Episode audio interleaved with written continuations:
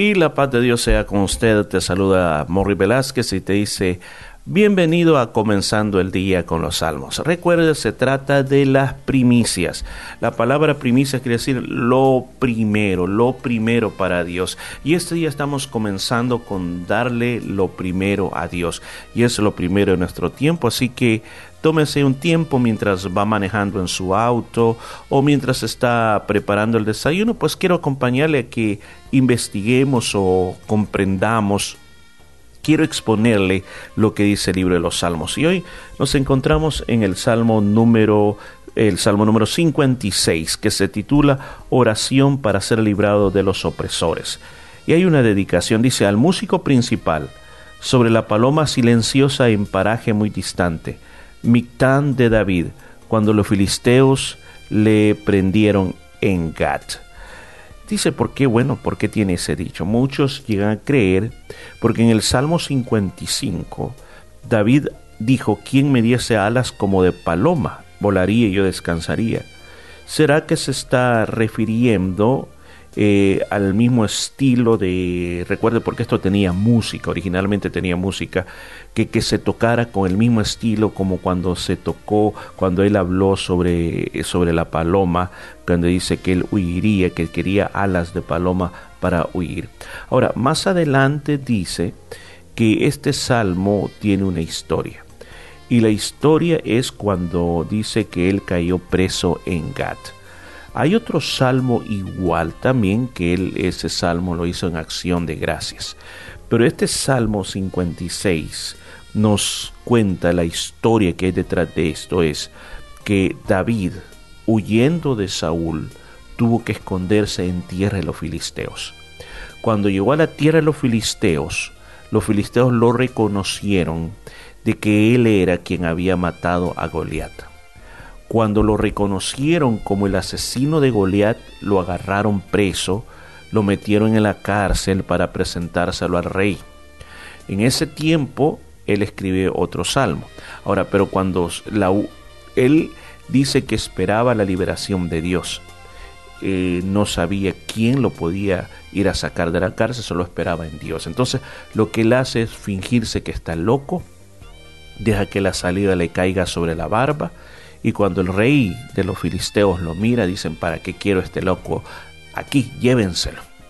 Entonces él es librado en esa ocasión de haber de una muerte segura en el país de los filisteos. Entonces él escribe este salmo en es medio de ese, porque recuerde, todo eso le estaba pasando porque Saúl lo quería matar y él tenía que huir de un lugar para otro. Entonces él dice, ten misericordia de mí, oh Dios, porque me devoraría el hombre me oprimen combatiéndome cada día. Saúl con sus enemigos. Saúl y todos aquellos que odiaban a David querían acabar con David. Todo el día mis enemigos me pisotean porque muchos son los que pelean contra mí con soberbia. ¿Qué le había hecho David a Saúl? Absolutamente nada. David no tenía por qué tener que andar huyendo de la manera que andaba huyendo. Pero muchas veces él tuvo la oportunidad de matar a Saúl y no lo hizo y le mostró misericordia. Pero sin embargo, Saúl insistía en querer matar a David. Sus días en esos últimos días en el reino era andar en todos lados persiguiendo a David.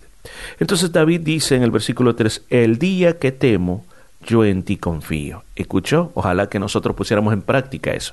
El día que temo, yo en ti confío. Ahora, el día que temo, nosotros, para nosotros, es, el día que temo, me pongo deprimido. El día que temo, comienzo a llorar. El día que temo, comienzo a hablar negativo.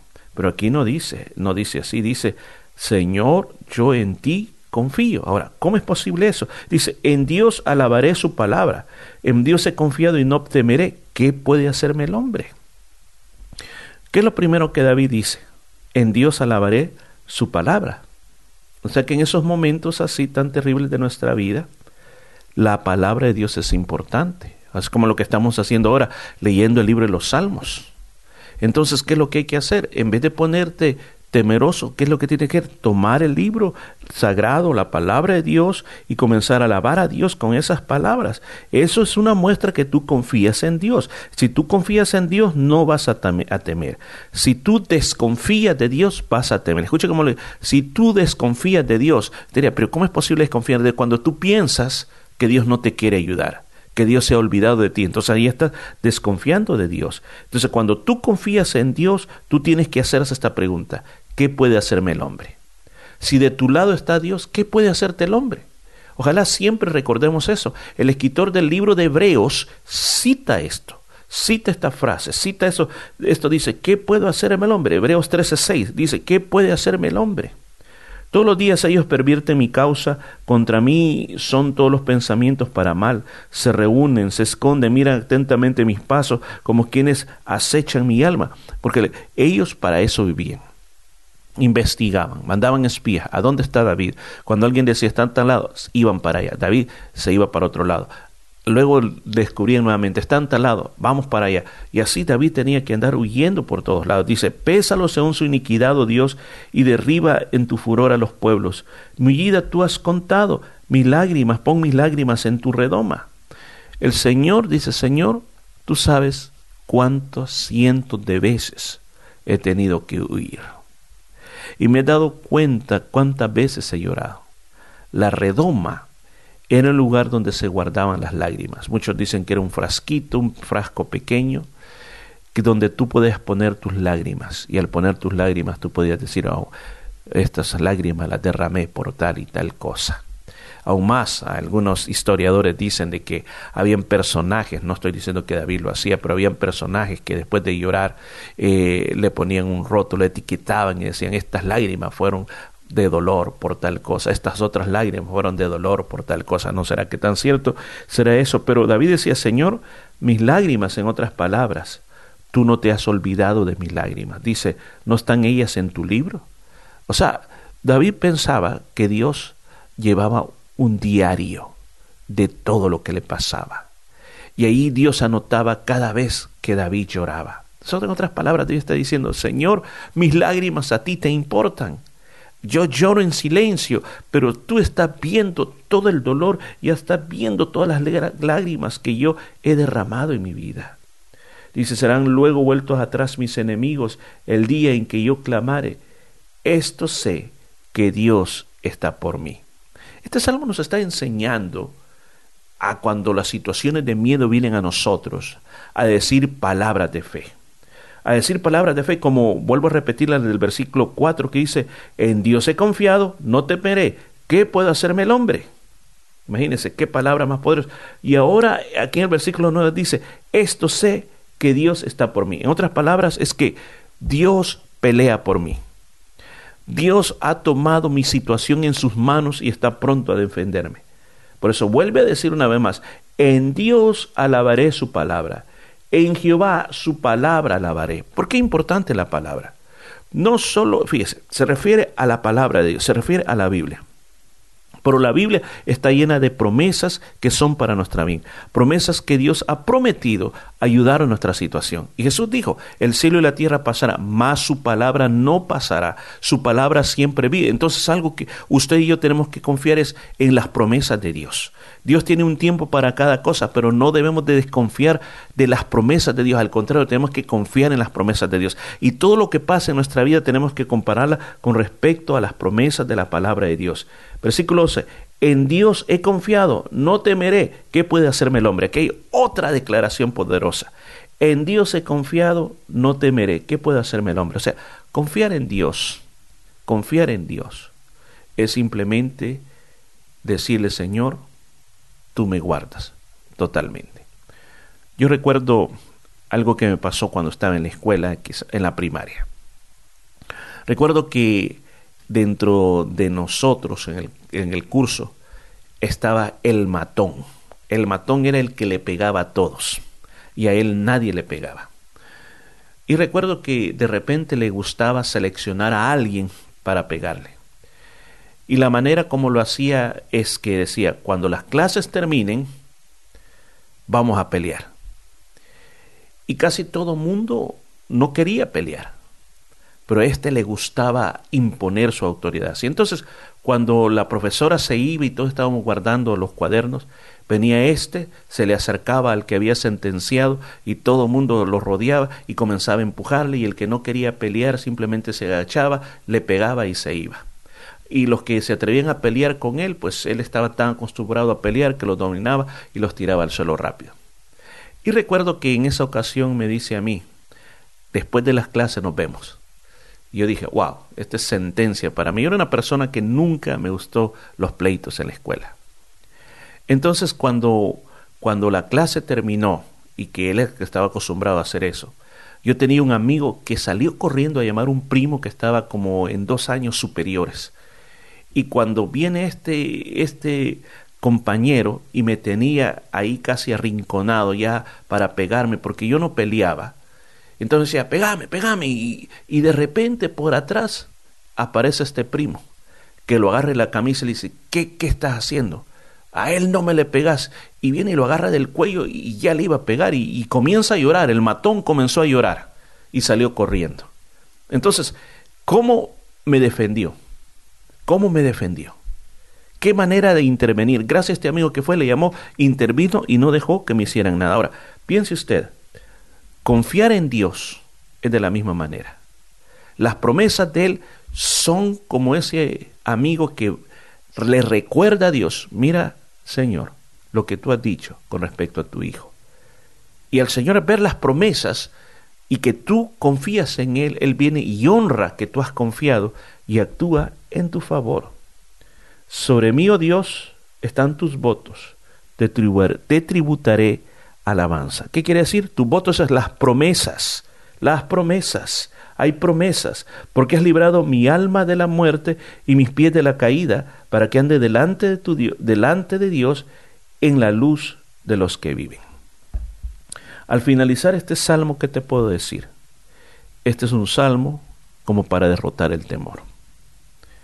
Y quiero resumir estas declaraciones. Versículo 4, en Dios he confiado y no temeré ¿qué puede hacerme el hombre? Versículo 9, esto sé que Dios está por mí. Versículo 11, en Dios he confiado, no temeré. Toma esas declaraciones como pastillas de fe, como inyecciones de fortaleza espiritual. Y que en este momento tú puedas tomar fuerza y ver que Dios está de tu lado. Y si Dios está de tu lado, ¿por qué va a tener miedo? Vamos a orar, Señor. Yo oro por todos los que me están oyendo. Tú has hablado al corazón de ellos este día. Les has dado una palabra y esa palabra les traerá vida. Yo te pido que nos ayudes a derrotar todo espíritu de temor, todo eso que está haciendo daño, que nos está haciendo sentir miedo y desconfiar en tus promesas. Señor, restauranos. Yo pido que nos restaures y nos levantes para que podamos volver a tener esa confianza que tú te mereces, Señor. Restáuranos para ser personas que no temamos y por el contrario podemos estar confiadas en ti. Gracias, Señor. Te lo agradezco en ese nombre precioso Jesucristo. Amén y amén. Gracias por haber estado conmigo este día. Nos vamos a escuchar mañana en otro salmo. Hasta pronto.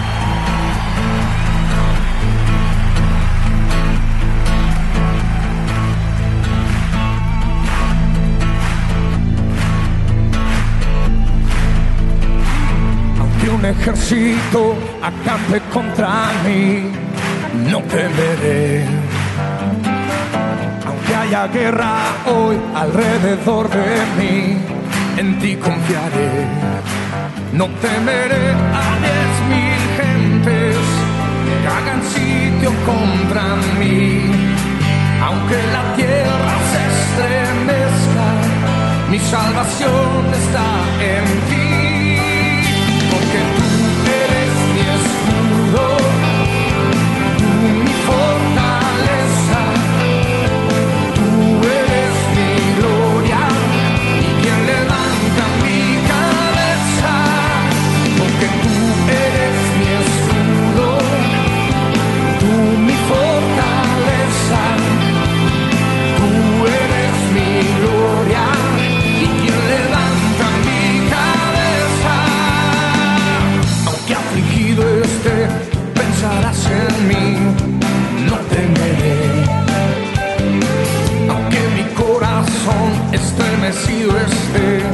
En ti confiaré.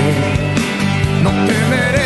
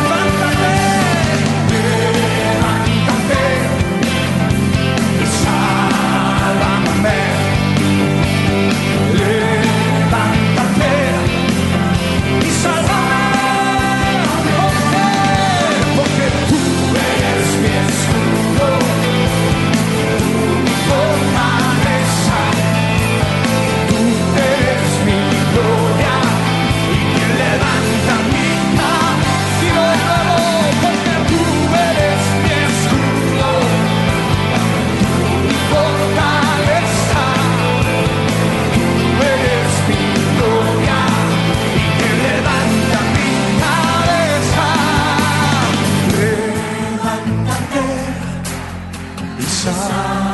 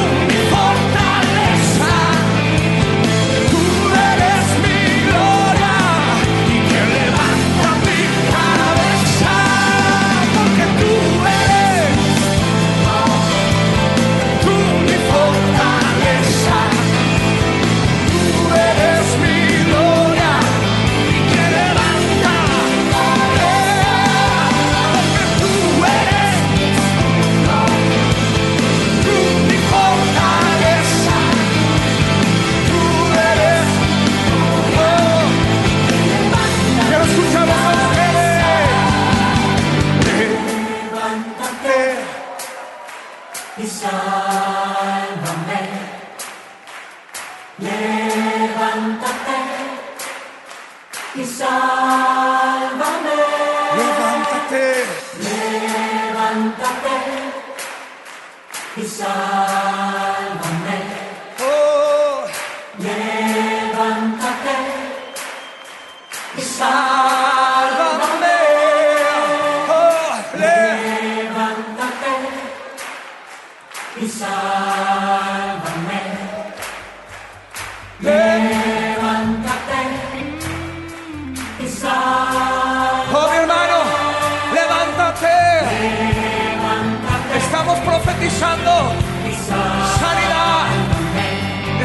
profetizando bendición